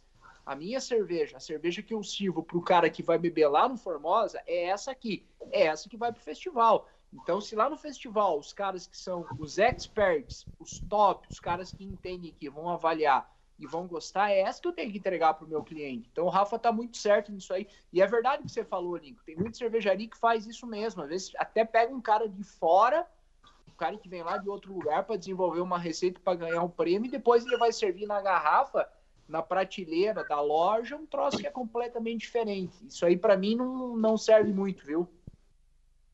Lembra aquela da, da Eisenbach, que, que ganhou aquela IPA, né? Bison, Bison Frost, É a- Frosting, É, isso aí. que, que era muito gostosa, mas depois que eles pegaram e fizeram aquele, aquele esquema, né? Que a, a Eisenbach acaba sendo detentora da receita, né? Depois virou, sei lá, Nor- Normal, né? normal, exatamente, normal. É que Foi. também tem o processo de pasteurização, né? Essas grandes cervejarias, elas pasteurizam a cerveja. No momento que você pasteuriza a cerveja, você diminui, você acaba com a cerveja, você cozinha a cerveja, né? Você vai mudar totalmente a, a- a característica organolépica da cerveja, né? O lúpulo vai oxidar, é, vai ficar com um- um- mais amargor do que aroma e sabor você vai matar a levedura que vai estar que, que, que causa bens, né? Então é, o malte vai aparecer um pouco mais, né? A, a oxidação mesmo, aquele gosto de papelão vai aparecer um pouco mais e isso modifica muito a cerveja, né? A gente faz cerveja fresca, então a nossa cadeia ela é refrigerada. No nosso e-commerce que a gente está montando, é, você vai receber a cerveja dentro de uma embalagem especial, onde for. Essa embalagem ela vai aguentar três dias da cerveja, não vai chegar gelada, mas ela vai chegar fresca na sua casa. né? A gente preza por isso. Até porque provavelmente o cara que vai comprar no site de vocês é um cara que quer receber essa cerveja, né, Rafa? Cerveja que tá ali com aquele aroma novo, aquele troço que tu sente que tá, tá como tu falou, usando o teu termo, tá fresco mesmo, né? E realmente as cervejarias, às vezes, pensando só no aspecto comercial, com a pasteurização, elas matam a cerveja, né? Eu tenho uma tese que funciona assim, pegar o exemplo da IPA.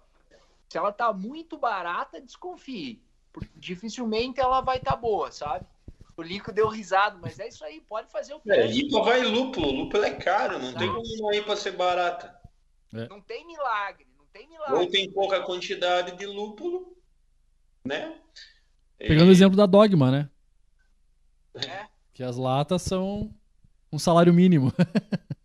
Não, mas é 50, 60 reais, né? E tem É, várias tem- nessa pegada aí. Tem, tem um brewpub lá em, em Belo Horizonte, o Koala, Koala, Koala Brewpub, se eu não me engano. Que as latas também, você não compra lá no Brewpub uma lata por menos de 50 reais. É, é 40, 50, 60, e a, a garrafa e a lata. É, é nessa, fa a- ne- nessa faixa de valor, eu diria que são as mais, assim, que num nível muito elevado. Mas hoje uma IPA, IPA, que tu sabe que vai ser fresca, com bom aroma, com bom sabor, por menos de 20 eu acho brabo, acho difícil. Por quanto que vocês vendem Cinco, ali no 30 Formosa, reais. em média, Rafael, a lata da, da, da Meretriz? 20, 23 reais. É isso aí. É. É isso aí. Barato, né? No Esse- pub é isso. A, a questão, aproveitando já quem tá falando disso, a questão da lata, vocês começaram a utilizar recentemente, né? Enlatar ela ali. É, ela tem um. te- após é, ou depois, qual que é a tua experiência em relação a utilizar a lata e garrafa? Muda alguma coisa ou não? A lata ela tem uma, uma superfície de contato com o ambiente antes de fechar ela maior do que a garrafa. Então, ela tem um perigo maior de oxidação até o fechamento da cerveja. Após o fechamento, ela, ela tem uma. A embalagem dela ela não permite a passagem de luz. Então, isso vai ajudar a manter a cerveja por mais tempo. o, o, o grande problema realmente é o invase e o, e o cravamento da, da tampa da, da lata. É, a gente, nos primeiros lotes que a gente invasou, a gente teve alguns probleminhas de oxidação. Acho que agora foi no quinto ou sexto lote de invase que a gente acho que a gente conseguiu acertar o invase mesmo. E essa lata que eu estou tomando de meretriz aqui, ela foi invasada ela foi invasada já faz mais de um mês, faz uns dois meses, está perfeita, está perfeita. A gente é, IPA, né? A gente cerveja na lata a gente dá uma, uma validade de seis meses. A gente sabe que dura mais, né? A nossa cerveja ela não é ela não é pasteurizada, ela é refrigerada. A gente sabe que dura mais, mas você vai perdendo a, a, a qualidade do amargor, do, do, da sensação de frescor do lúpulo, né? Então a gente se baseia mais nisso, na experiência que você vai ter tomando a cerveja, que a gente quer que seja a mesma, e a gente garante que, que é praticamente a mesma nos seis meses. Após isso, é dificilmente vai garantir uma, uma, uma qualidade de, de, de lúpulo, um frescor de lúpulo como quando estava fresca, como estava no mesmo num ambiente, por exemplo, de geladeira, digamos que o cara tem uma geladeira em casa numa temperatura boa, assim, razo razoavelmente alta. Ele comprou a tua cerveja que tu garante que nesse prazo aí de seis meses ela vai estar tá fresca. Se ele guardar certinho dentro da geladeira, no ambiente teoricamente estabilizado, se passar dos seis meses, eu acho que a chance da cerveja estar tá muito boa, como é o caso da tua, bem feita, é bem grande o que, que vocês têm de informação sobre esse tipo de, de comportamento do consumidor, Rafael? É, a gente não faz seis meses ainda que a gente começou, faz mais ou menos seis meses que a gente começou a invasar em lata, né? Mas eu acredito que ela possa durar mais que seis meses, sim. É, qualidade é, é, microbiológica, ela não vai estragar, ela vai durar mais de ano. Só que é a qualidade sensorial da cerveja. A gente, a gente dá esse prazo pela qualidade sensorial, para a pessoa realmente estar tá tendo a sensação de estar tá tomando o produto que a gente fabricou para ser aquele produto, né? Que ela não sofreu ainda transformações. Por ser uma cerveja viva, por ter levedura dentro ainda, ela vai ocorrer transformações bioquímicas, né? Compostos vão, ter, vão sendo consumidos e, e, e, vão sendo gerados novos compostos, né? Então ela vai mudando. De qualquer forma, ela vai mudando. Isso é, é, muito interessante nas cervejas de guarda, que a maioria das cervejas de guarda são cervejas de inverno, que são cervejas acima de 8% de álcool. As nossas cervejas de guarda, que ficam em barril, que ficam em porão da, da depois do barril que vão para garrafas rolhadas e, depois, e vão para o porão da, de pedra lá da casa da fazenda, elas ficam em temperatura ambiente. A temperatura do porão lá é realmente uma temperatura mais amena e mais constante, por ser embaixo da terra e por ser é, todo as paredes de pedra. Então ela sofre uma transformação mais lenta, né? Se você colocar no calor, com certeza a transformação vai ser mais rápida. Só que na cerveja de guarda é interessante. Ela é bem interessante que ocorra Diferente de uma IPA, que tem que ser uma cerveja tomada fresca, para você conseguir sentir o lúpulo fresco. Né? Claro que a, a Silvana. Desculpa aí, Guima, rapidinho. Uhum. A Silvana tá aqui também, a Silvana Duarte. Agora eu não sei se eu pergunto, é tua esposa ou não? É a esposa. Aê! Um beijão pra ela. Valeu, Silvana. escaldado também tá água fria, né? ô, ô, Rafa, Claro que a Meretriz é a tua cerveja mais premiada, tua melhor cerveja hoje, mas se você fosse indicar uma outra cerveja para o consumidor que está aí, qual você indicaria? A mais querida, assim, fora, fora a Meretriz? Que a gente está no TEP hoje, cara, é difícil, porque... Escolhe uma aí e fala. Cada momento, cada cerveja ela tem o seu momento, né? Por exemplo, eu tenho a Brazilian Pilsner. A Brazilian Pilsner é a nossa versão de uma Pilsen, uma, não de uma Pilsner, de uma Pilsner mesmo. Ela tem um teor alcoólico um pouquinho superior, ela tem um, um teor de lúpulo maior do que essas cervejas de massa, né? Você consegue sentir o lúpulo nela.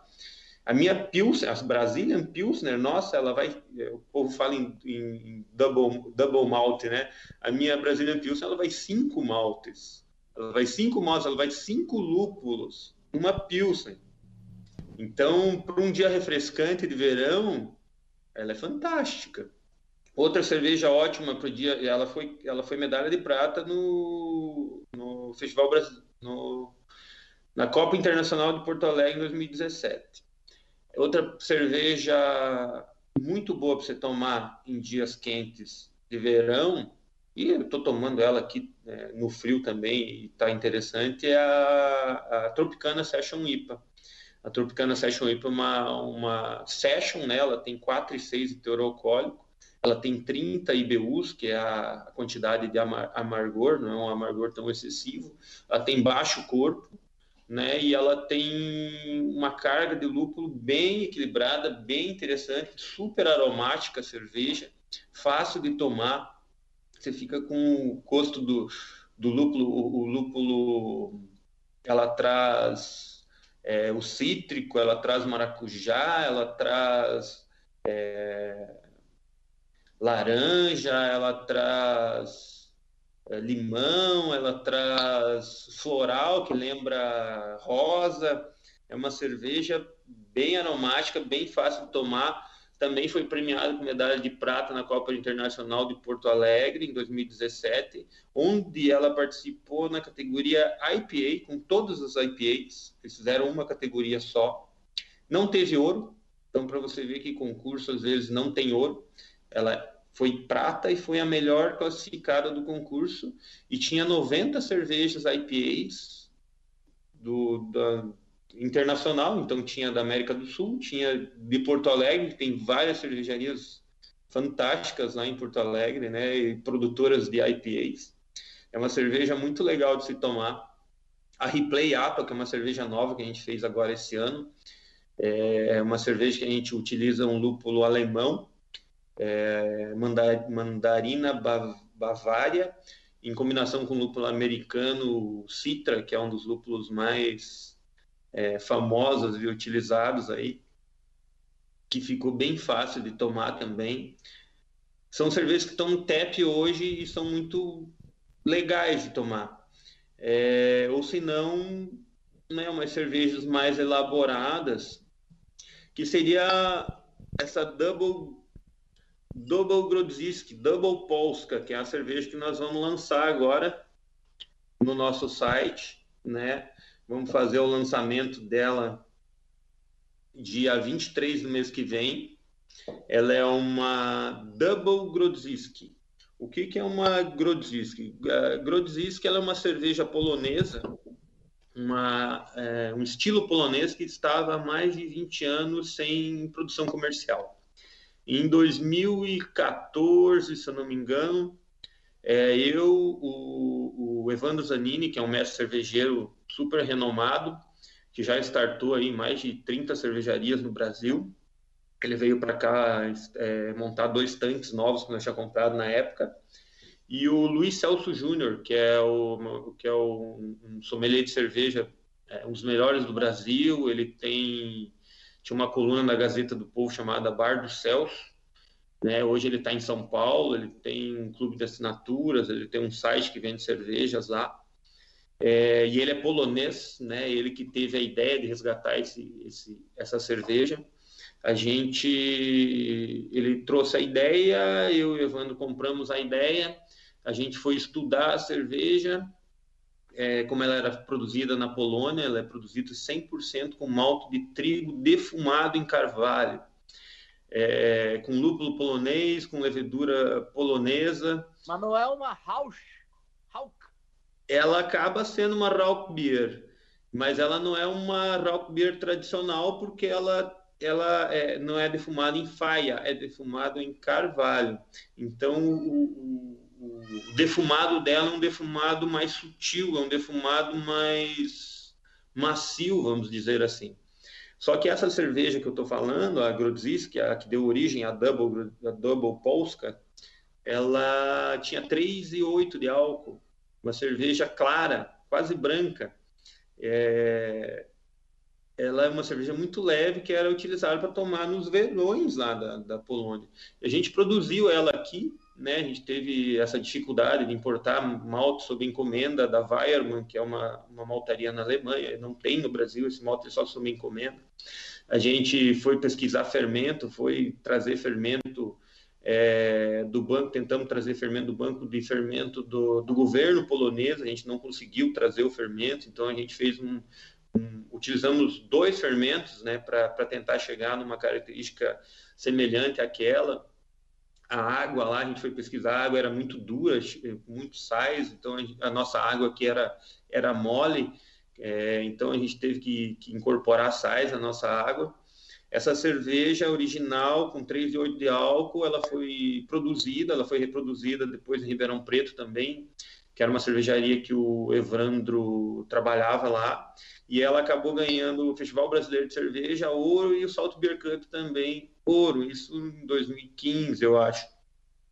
Em 2016, eu resolvi fazer uma double Grudzisk.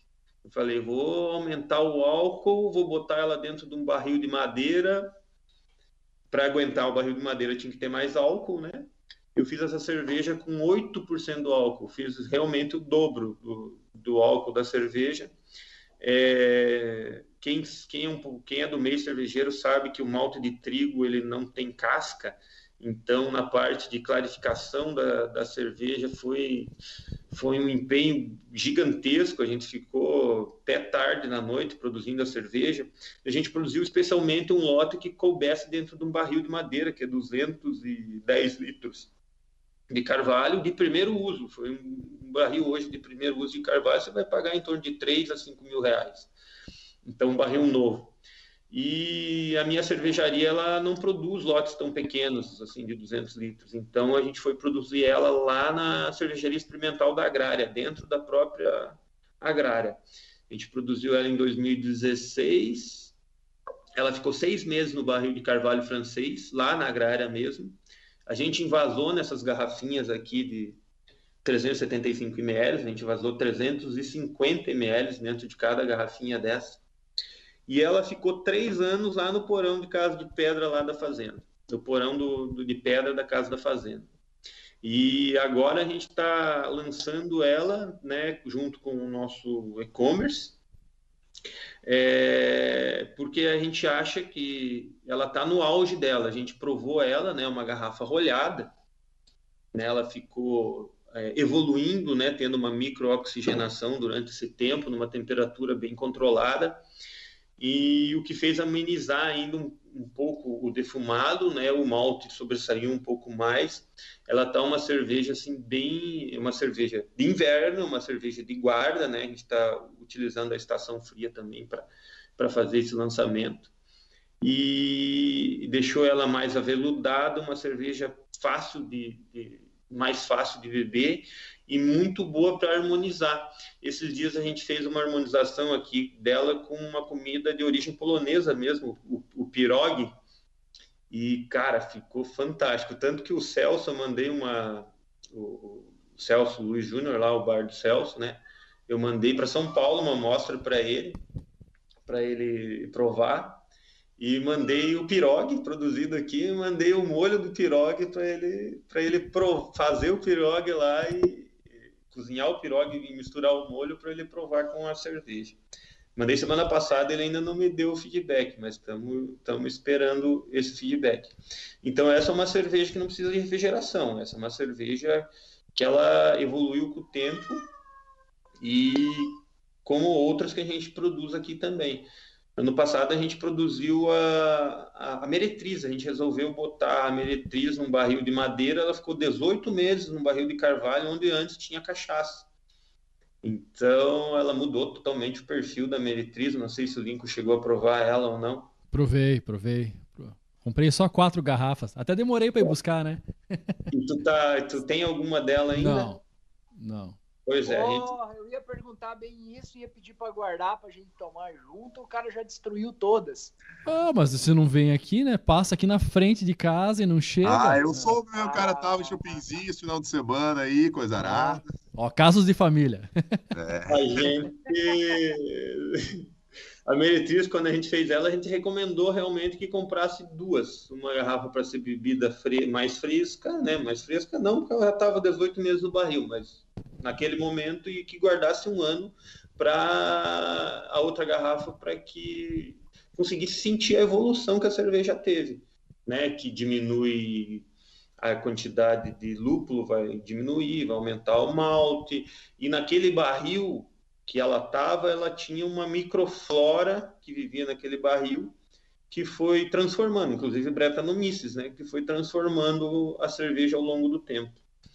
Então, essas cervejas de inverno, elas são bem interessantes de, de, de, de se guardar e de se tomar, né, cervejas alcoólicas, né. Eu acho que, assim, voltando no, no assunto da cerveja de, de inverno ainda. Antes você me perguntou e a gente falou, falou, mudou de assunto. Agora eu lembrei que você tinha me perguntado alguns estilos de cerveja para indicar para quem está assistindo aí tomar algumas cervejas de inverno, né? Eu acho que eu posso falar um pouco de escolas. Eu posso falar da escola alemã, né? Na escola alemã a gente, a gente tem a gente tem eu vou abrir essa aqui para para tomar, né, para deixar vocês com água na boca. Né? Viu, mas antes ali nos bastidores ali você mostrou várias e a gente ficou com água na boca. Qual que é essa que você vai abrir? Essa aí é a, a Double Polska, né? Ah, sim, o lançamento. Isso que vai ser o lançamento. Você já tem o site? Já, já, já tá lançado? Não está no site ainda, nós vamos colocar ele no ar. Na verdade, a gente fez um teste com o site, ele está no ar, né? É, é Formosa Craft Beer. Eu acho que lá vai ter Meretriz, deve ter no site, mas o lançamento oficial do site mesmo vai ser dia 23 agora de julho. Né? E essa aqui vai ser a cerveja do lançamento. É vamos difícil. divulgar, vamos divulgar aqui nos canais do Reverberando. Aí Com certeza. Lembra, ah, é, você lembra e avisa a gente, viu, Rafa? Assim que tiver, a gente já coloca o link aqui em algum lugar aqui em cima, um cardzinho. Eu vou aproveitar para colocar ela aqui, Aí, né? Deixa eu mudar aqui. E, e, e, falar do copo também, né? A, a, a, cerveja de inverno é importante, a melhor experiência também é importante você tomar ela num copo adequado, né? Uma cerveja com teor alcoólico alto, é, você pode tomar ela principalmente as belgas, no caso, né, em copos de boca larga, porque elas têm um condimentado é, proveniente dos ésteres, dos fenóis, da levedura, né? Elas são mais complexas e você vai conseguir sentir o aroma delas mais fácil. Quando você quer sentir mais ainda o aroma, é interessante colocar num copo de, de, de boca fechada, né? mais fechada. Esse aqui é um, é um snifter, né? Que é um copo de, de conhaque, que estou colocando a, a, a, Double Polska, mas ela poderia ser utilizada aí para uma para uma barley wine, né? Que é uma cerveja de estilo inglês. Tem American barley wine também, que é do estilo americano, que pode ser utilizada no copo de ela tem um aroma defumadinho bem interessante, de leve, o aroma de malte também, de malte de trigo, 100% malte de trigo defumado, né? Ele, ele, ele, ele vem, vem o doçor junto.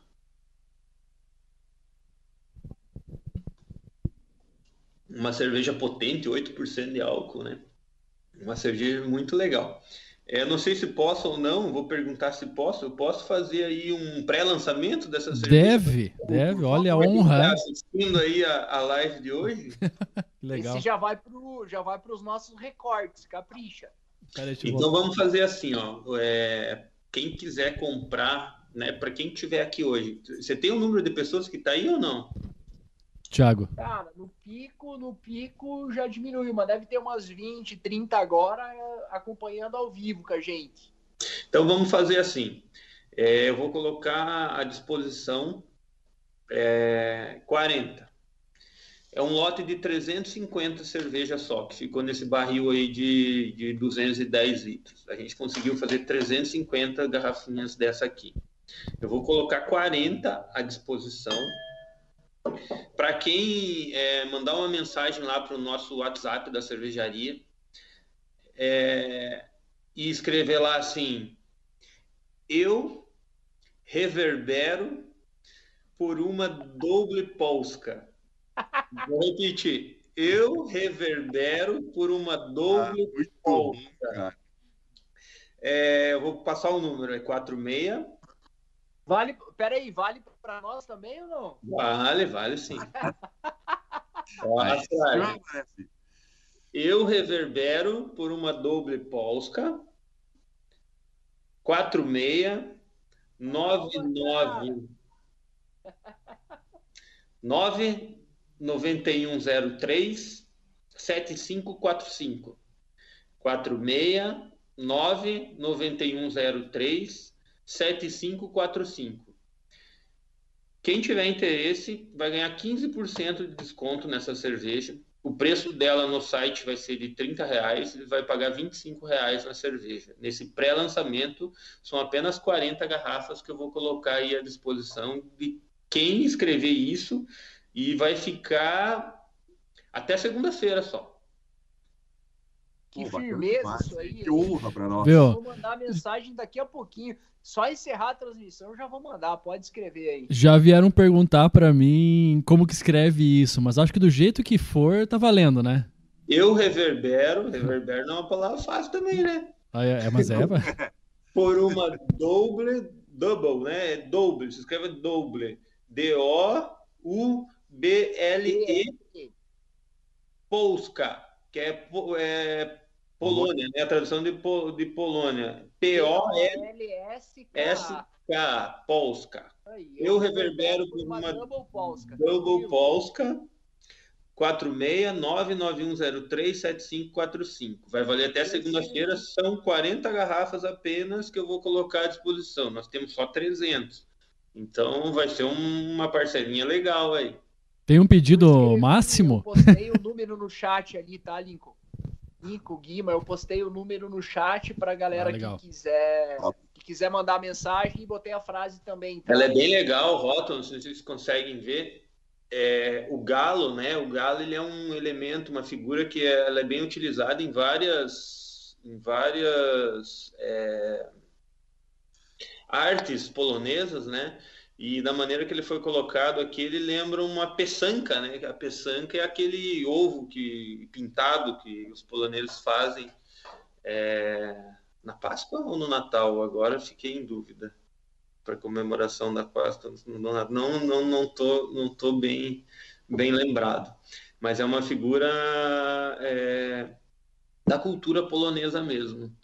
E a cerveja é bem diferente. É uma experiência muito diferente do que todo mundo está acostumado a tomar, porque ela é uma cerveja que ela, ela é defumada, ela combina com, com comidas de inverno, né? Ela combina até com caldos, com cremes, com sopa. Ela combina. Hoje na hora do almoço eu tomei uma comendo bife, não, era que, que era? Era frango com feijão, com arroz e batata, batatinha salsa mandioquinha salsa e ficou boa também. Ah, é. Deixa eu fazer uma, fazer uma confissão aqui que eu cometi uma gafe, né? O Rafa tava cantando a frase e o telefone e eu anotando e escrevendo rápido. E mandei o telefone com o DDD 49, que é daqui de Santa Catarina. Não é esse aí, tá? Errou! Já me avisaram aqui. Uma cerveja batendo na rapaziada aí, ó. Já me, me avisaram aqui no chat e eu já corrigi. É 46 46 99103 7545. O Luiz Falavinha tá aqui, professor de tênis, craque do tênis e baita do tomador de cerveja. Hoje, como eu falei antes, aí a gente só reuniu os tomadores de cerveja, né? Coisa linda. É, vai ser interessante, porque uma pessoa que, assim, que não tem um, um, um um paladar um pouquinho mais acostumado com cervejas especiais vai achar ela bem distinta, vai tomar um susto. Ah. Então, é uma cerveja para alguém que já, que já conhece cerveja e mesmo assim vai, vai ser, vai ser uma, uma cerveja única, uma cerveja muito diferente do que está acostumado a tomar. Nós tínhamos o bar ali, o Sunset, e uma época a gente pegou um barril, logo que você tinha feito, né? Da e... né? Da original, era 3 e 8 de álcool, Isso, né? exato. E o pessoal tomava, preparava antes, falava: olha, ela é um pouquinho mais ácida, assim, tem um defumado, mas ela é muito gostosa. Pegava e, e a gente dava a provinha, né? O pessoal tomava, ah, vou tomar, vou experimentar. Tomava um copo, no segundo já falava. Cara, é questão de você nivelar, você adaptar teu paladar. Não precisava ir para o segundo já que eles já queriam já ir mantendo na noite, porque é era uma cerveja, um chopp, no caso, leve, né? E bem aromática, era gostoso de tomar. É, eu levei ela para a Argentina. O primeiro, eu participo todo ano de um, participava, né? Agora com, com, pandemia não tem mais, não teve no ano passado e não vai ter esse ano provavelmente. Em Poçadas, num festival de cerveja lá. E o primeiro ano que eu fui, eu levei eu acho que foi em 2016, e nos outros anos todos que eu ia, eles me pediam. É, é, é impressionante o que eles curtem cerveja defumada na Argentina, é a cultura bem diferente da nossa. E eles lembravam daquela cerveja que eu levei, inclusive em 2019 eu fui, e eles estavam lembrando ainda da cerveja, três anos me pedindo para mim levar a almada, a almada, que, que é a tradução de defumado, né? Então, é uma cerveja bem. A pessoa vai lembrar dela para sempre, porque é uma, uma experiência uma experiência única. Posso contar uma historinha rapidinha aqui? Pode. Deve. Teve, teve uma passagem curiosa. Uh, nós fizemos uma vez, eu, a Karina, o Lincoln e a Lauren, uma degustação de charuto com cerveja. O Lincoln vai lembrar. Me... E aí a gente tomou, tomou algumas cervejas, tomamos uma, e tomamos uma Duquesne, que é uma cerveja fantástica. Boa. É uma cerveja... Nossa, saudade. Fenomenal, fenomenal. E aí teve uma a passagem curiosa vem agora, que no dia que nós fizemos uma cerimônia de casamento, eu e minha esposa, a gente já tinha casado no civil, mas aí fizemos uma cerimônia bem pequenininha só para a família. E veio todo mundo para cá, meu, meu pai, minha mãe, meus, minhas irmãs, meus cunhados, uh, e o restante da família. E eu tinha uma Duquesne guardada na geladeira. E só para situar a audiência que ainda está com a gente, a Duquesne é uma cerveja ácida, é uma cerveja azeda. Então, o acético é, bem é... forte, bem vinagre, né? Exato, vinagre, vinagrão. E hum. não é uma cerveja que qualquer pessoa vai tomar de primeira e vai achar boa. Pelo contrário, vai tomar e vai achar que estragou, que tem algum problema. E aí eu, eu tinha uma na geladeira e eu tinha a intenção de servir aquela cerveja pro, pro meu pai, para os meus cunhados, para eles terem a experiência. E naquele intervalo de tempo que eles chegaram, eu tive que sair levar um familiar para o hotel. E eles abriram a geladeira, meu pai abriu a geladeira e tinha uns rótulos, e ele escolheu justamente o rótulo da Duquesne e eles resolveram resolveram tomar a cerveja. Cara, a experiência foi muito ruim. Depois ele, ele quando eu cheguei em casa, eles me falaram: ó, oh, é, a gente tomou essa cerveja aqui, mas não tava legal. Não, acho que passou do ponto, estragou alguma Querido. coisa. Sim, eu não me lembro exatamente quais foram os termos.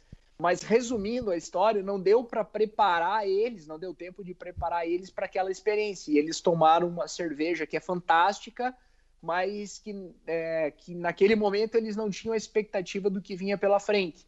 E é, um, é uma historinha que tem muito a ver com essa, com essa história de cerveja de inverno, né? Às vezes você tem que ter um, uma ideia do que você vai encarar para não se tornar uma experiência ruim.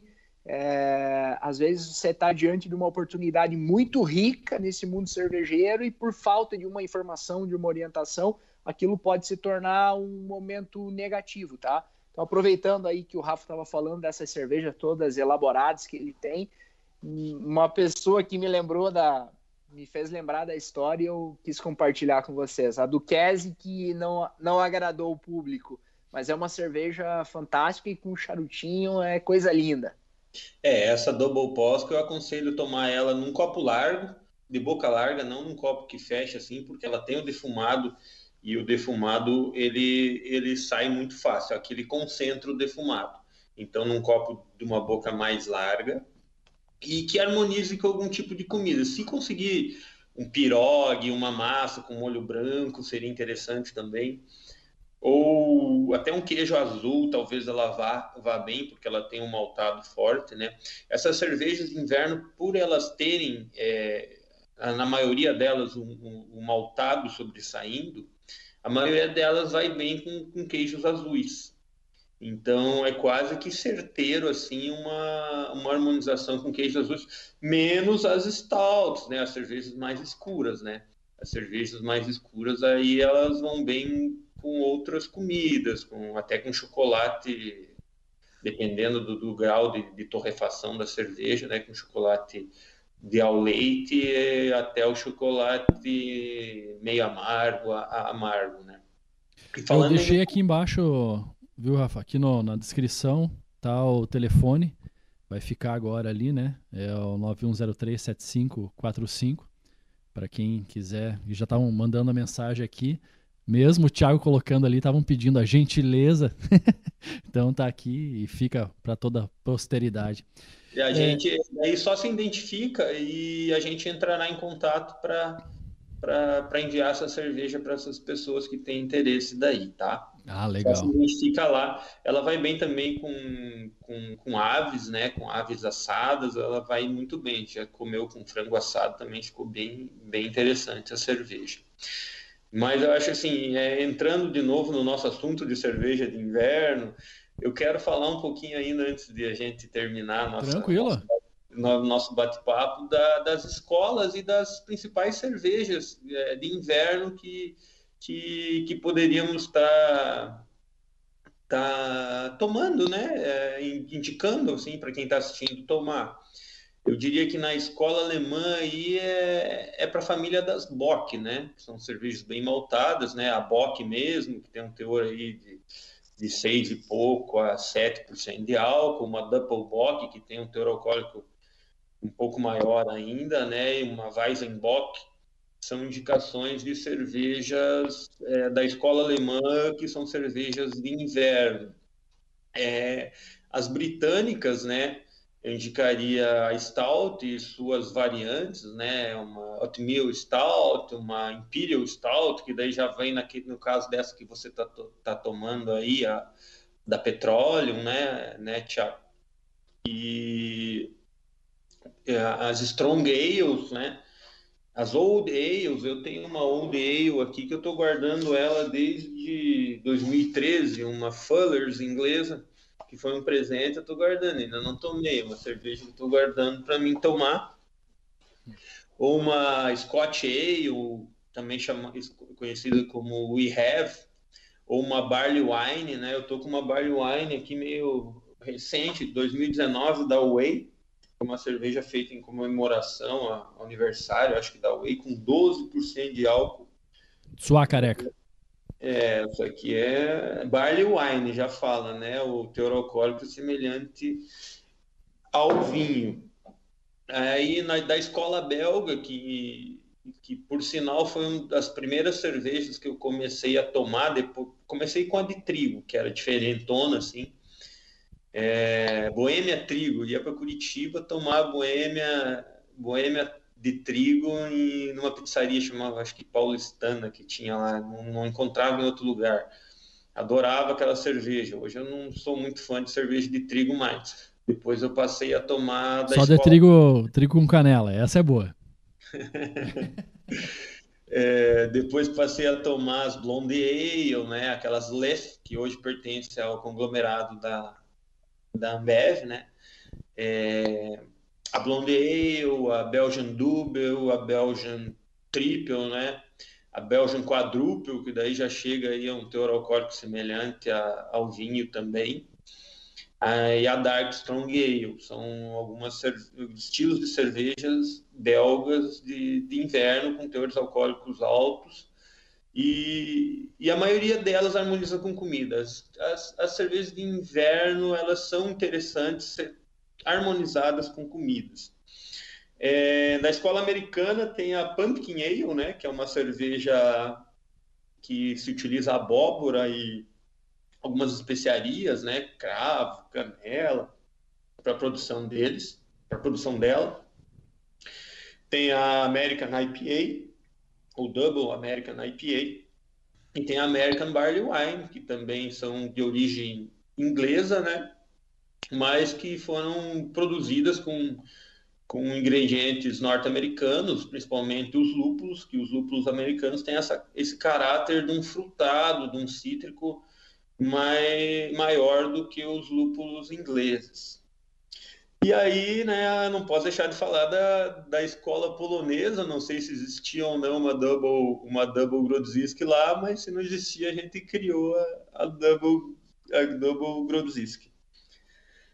É, os copos, se você não tem um copo ideal, né, para cerveja de inverno, tenta escolher um copo de boca larga, ou talvez, né, não no caso da, da, da, da Double Polska, mas em algumas outras belgas, algumas que, que ou o Barley, Barley Wines eu acho que ia muito bem num copo snifter de, de, de conhaque, mas uma taça de vinho tinto, ela pode ser um coringa aí para se, se tomar essas cervejas de, de guarda e conseguir ter uma experiência legal, até porque ela tem um, um, um, um desenho que permite você girar a cerveja e sentir alguns aromas secundários da cerveja também. Muito bem, Rafa. É, a gente quer. Já faz uma hora e 48 minutos que a gente tá na live. Caramba! É, cara, eu acho que Isso foi que reverberando boa, mais assunto, que mais demorou, que a gente mais trocou ideia aqui, foi bem produtivo. Como a gente já vai se aproximando de duas horas, né? Quero agradecer a tua presença, meu irmão. Foi uma presença assim, cara, que sem palavras, porque entende muito de cerveja, cara muito inteligente, né? Aí mostrou a, a meretriz premiada e a gente só tem a agradecer. Muito obrigado pela participação. Você é sempre bem-vindo aqui no nosso Reverberando. Eu que agradeço todos vocês, né? A gente só conseguiu fazer e ficar tanto tempo porque vocês também entendem um pouco de cerveja, né? E a, a, não só um pouco, né? Vocês entendem, pelo que eu percebi, entendem bem de cerveja, gostam de cerveja. Cerveja é um assunto é, interessante de falar. E realmente, se a gente continuasse nossa conversa, ela não ia acabar hoje. Ainda mais tomando cerveja. Mas tá uma boa. Ainda mais se nós tivéssemos uma, uma possibilidade de degustação que nem essa que tu tem aí, né? É. Tá explodindo cerveja boa para tomar. Antes de finalizar, Guima, o nosso querido Kaká Godoy tá aqui com a Ei, gente. Valeu, boy. Kaká. Legal, cara. O Kaká tá com a gente também. Valeu, Kaká. Obrigado, velho. Um abraço então pro Kaká que tá aí. Agradecendo o Lincoln, agradecendo o Thiago, o Rafa, a gente se despede mais um Reverberando. E você também estava aí nos acompanhando, seja no seu trabalho, em casa também. Lembrando que amanhã já vai estar no site da Máxima, Reverberando. Também já vai estar nas nossas redes sociais. Segue a gente lá no Instagram, rever.berando. Esse é o nosso Instagram. Também pode se inscrever no nosso canal do YouTube, que é Reverberando. Se inscreve no canal da Máxima também, é Máxima FM. E também, quem quiser seguir a Formosa nas redes sociais, como faz aí, meu querido Rafa? Formosa Craft Beer e Formosa Pub são as nossas páginas do. O Formosa Pub é onde a gente coloca o que a gente faz no bar, né, anexo à fábrica. E Formosa Craft Beer são, é um pouco mais de conteúdo voltado realmente para as cervejas, para a cultura cervejeira, onde a gente coloca as nossas novidades. Né? É uma página, nós não tínhamos ela, a gente criou há pouco tempo ela, para entregar um pouco mais de cultura e não só a questão do bar, onde a gente precisa colocar muito mais. É, no bar a gente coloca muito mais é, coisas que a gente faz lá, pratos que a gente cria e, e eventos que a gente, a gente não para, né? A gente está a gente não consegue ficar parado, a gente está sempre inventando sarna para se coçar ou inventando coisas nova. Vamos deixar Ô, esses links na, antes do Thiago falar, só para complementar. Quem quiser seguir a página do. as páginas, melhor dizendo, do, do Formosa, nós vamos deixar o link na descrição do vídeo. E também no site vai ter o link tanto da, da das duas páginas, né? Que o, que o Rafa citou aí, em todas as matérias que a gente fazer, a gente vai fazer questão de colocar ali os links para o pessoal seguir a página e ficar pouco mais por dentro do que acontece aí no Formosa Pub. antes do Lincoln falar, rapidinho. Valeu, Rafa. Obrigado. Foi uma aula, viu? Eu que agradeço. Uma aula te ouvir falar aí sobre cerveja. Já vamos pensar na próxima. E daqui a pouco, quando acabar essa história de pandemia, quem sabe a gente não faz um ao vivo aí, todo mundo degustando as cervejas da, da Formosa Craft. Valeu, obrigado mesmo. Vocês são nossos convidados, pessoal. Vocês são convidados para fazer aqui dentro do bar. Olha aí, ó. Oh, que beleza, hein? Viu, Thiago? Viu? Quem sabe agora você vem. Eu que, eu que agradeço.